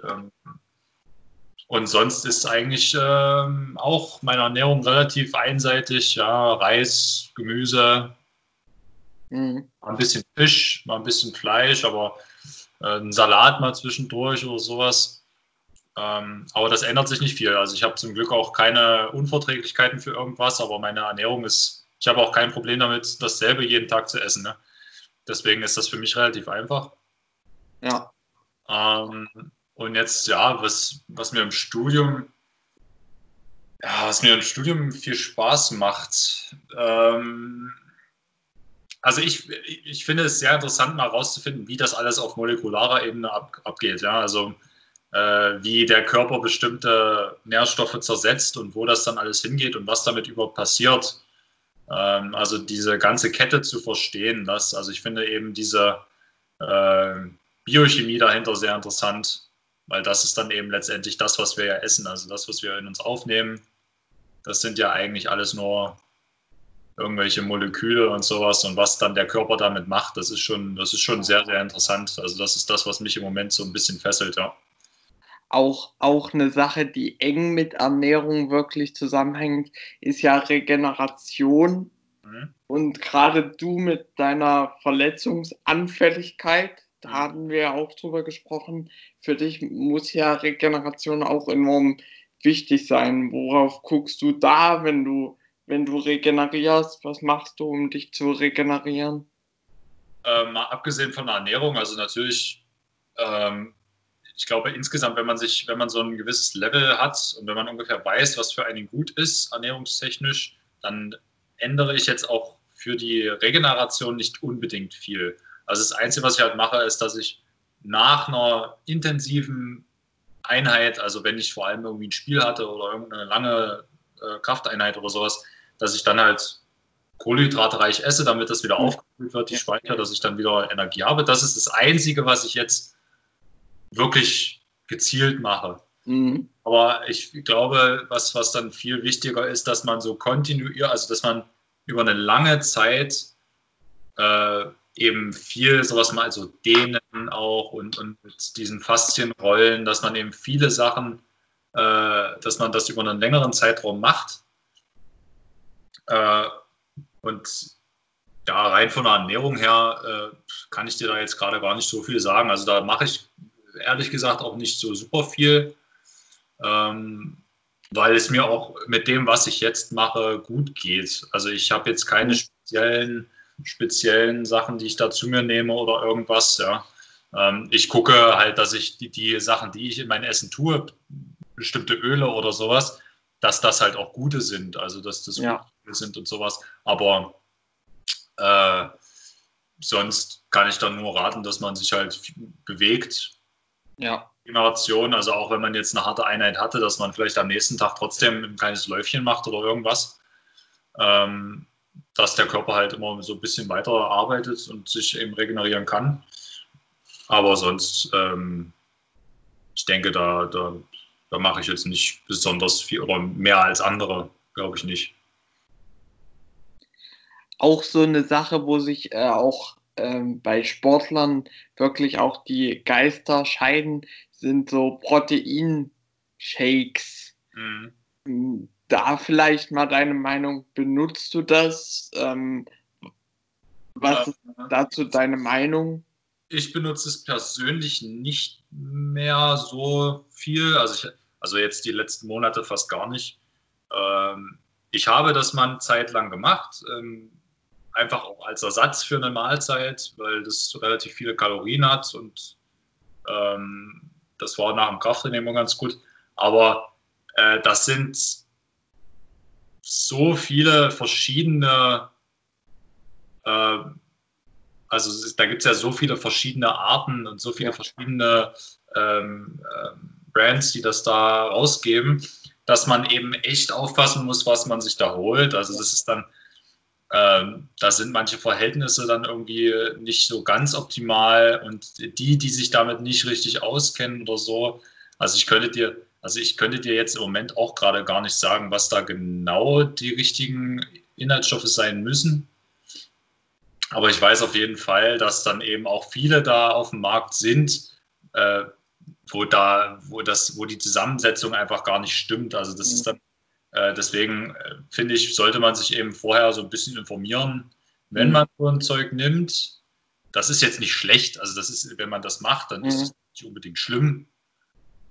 Aber man sollte es eben vielleicht nur dann machen, wenn man auch weiß, dass man das vielleicht braucht. Also mhm. wenn man jetzt viel Krafttraining macht und man braucht diese extra Kalorien, dann kann man das machen.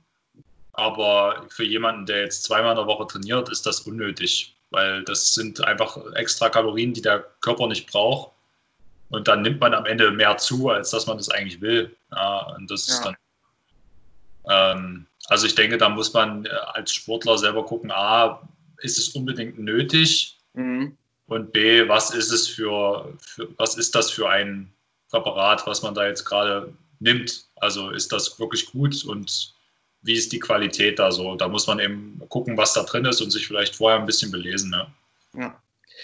Äh, jetzt haben wir praktisch deine ganze Sportgeschichte abgearbeitet, besprochen. Ja. Ähm, auch dein Studium sind wir drauf eingegangen und auch was, was immer wieder gefallen ist, ist deine Familie. Wie wichtig ist für den ganzen Weg, der meiner Meinung nach auch, äh, das habe ich jetzt auch in unserem Gespräch so rausgehört, auch für dich noch nicht ganz zu Ende ist. Mhm. Ähm, ähm, wie wichtig ist für dich deine, der Rückhalt deiner Familie einfach gewesen oder ist es? Das ist das Wichtigste, also mit Abstand. Also das kann man, das, das würde ich so unterschreiben und das würde ich auch so immer sagen, weil es ist ganz klar, ich könnte das, was ich jetzt mache und das, was ich gemacht habe in den letzten Jahren, hätte ich nicht niemals machen können ohne meine Eltern und ohne meine Familie generell. Also jetzt mal ganz abgesehen von den finanziellen Sachen, die ich niemals alleine hätte stemmen können, ähm, bis hin einfach diese bis dahin einfach zu wissen, dass man egal was man macht und egal wo man ist, wenn es einem schlecht geht, dann kann man immer wieder zurück. Ja. Diese, dass man so eine Art, ja, so eine, so eine Sicherheitsnetz hat, ja. Also wenn, wenn irgendwas schief geht, kann man immer zurück. Und das haben mir meine Eltern auch in der Zeit in Amerika vor allem gesagt. Also sie haben gesagt, du, du kannst da jetzt hinfliegen und wenn es dir nach einer Woche nicht gefällt, dann holen wir dich wieder zurück. Also mhm. das ist so, da, da, das nimmt einem so viel Druck und so viel Unsicherheit, dass man ganz anders in diese Sachen reingehen kann. Und das ist nur eine, nur ein Aspekt. Also ich, ohne, ohne die Familie hätte das nie im Leben funktioniert. Mhm da hätte ich bestimmte Sachen auch gar nicht gemacht, weil ich zu viel Schiss davor gehabt hätte. Also es ist einfach auch jetzt, Das ist ja nach wie vor so. Also ich kriege ja nach wie vor Hilfe von meinen Eltern, ähm, auch so mit Mieten und sowas, ja. Das, mhm. Also ich kriege, also das, das ist das größte Glück, was ich habe. Also diese, diesen Rückhalt der Familie zu haben. Ohne, also da wird auch nicht viel hinterfragt. Also die wissen, okay, der, der macht das mit, mit Herz und Hingabe. Und die helfen mir so lange, bis ich da alleine auf, äh, auf meinen eigenen Füßen stehen kann, sozusagen. Und das ist äh, für mich das, äh, das größte Glück, was ich habe, auf jeden Fall. Das kann man schon so sagen. Jetzt, jetzt noch eine aktuelle Frage. Ich, ich sehe da hinten an der Tür schon die äh, Bänder befestigt. Äh, wie trainierst du jetzt in Zeiten von Corona? Ja, es ist schwierig. Ne? Also es ist natürlich echt hart, sich da irgendwie auf einem Level zu halten, weil gerade gerade für so Volleyball finde ich das echt hart. Also da muss man ja auch so Sprünge und solche Sachen, die kann man eben schlecht trainieren oder gerade die Kontakte mit dem Ball äh, ist halt limitiert.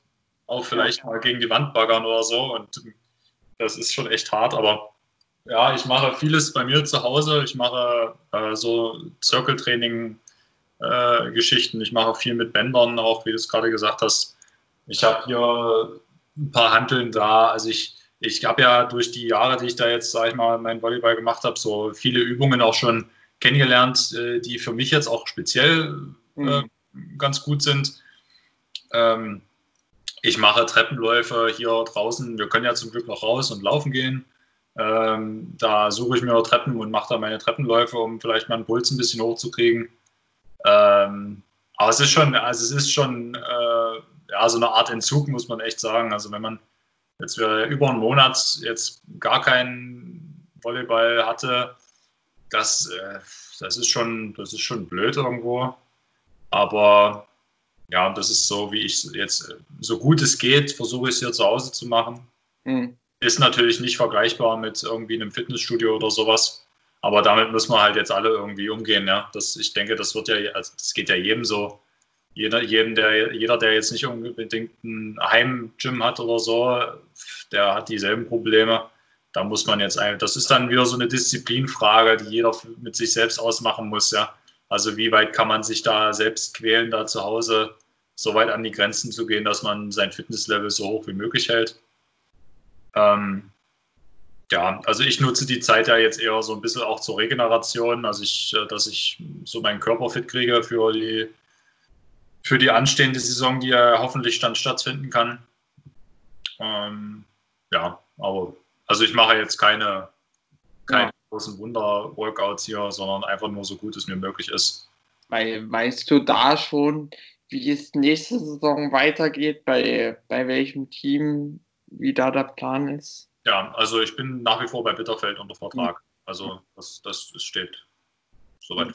Ja. Martin, dann danke ich dir jetzt erstmal ähm, zum, zum Ende, Ende der Folge und ähm, hat mir großen Spaß gemacht. Ja, du, danke, dass ich da mitmachen konnte. Das war mal cool. Hatte ich so noch nicht, aber hat Spaß gemacht, ja. Habe ich gerne getan, Max. Bis dann. Ja, bis dann. Mach's gut. Tschüss.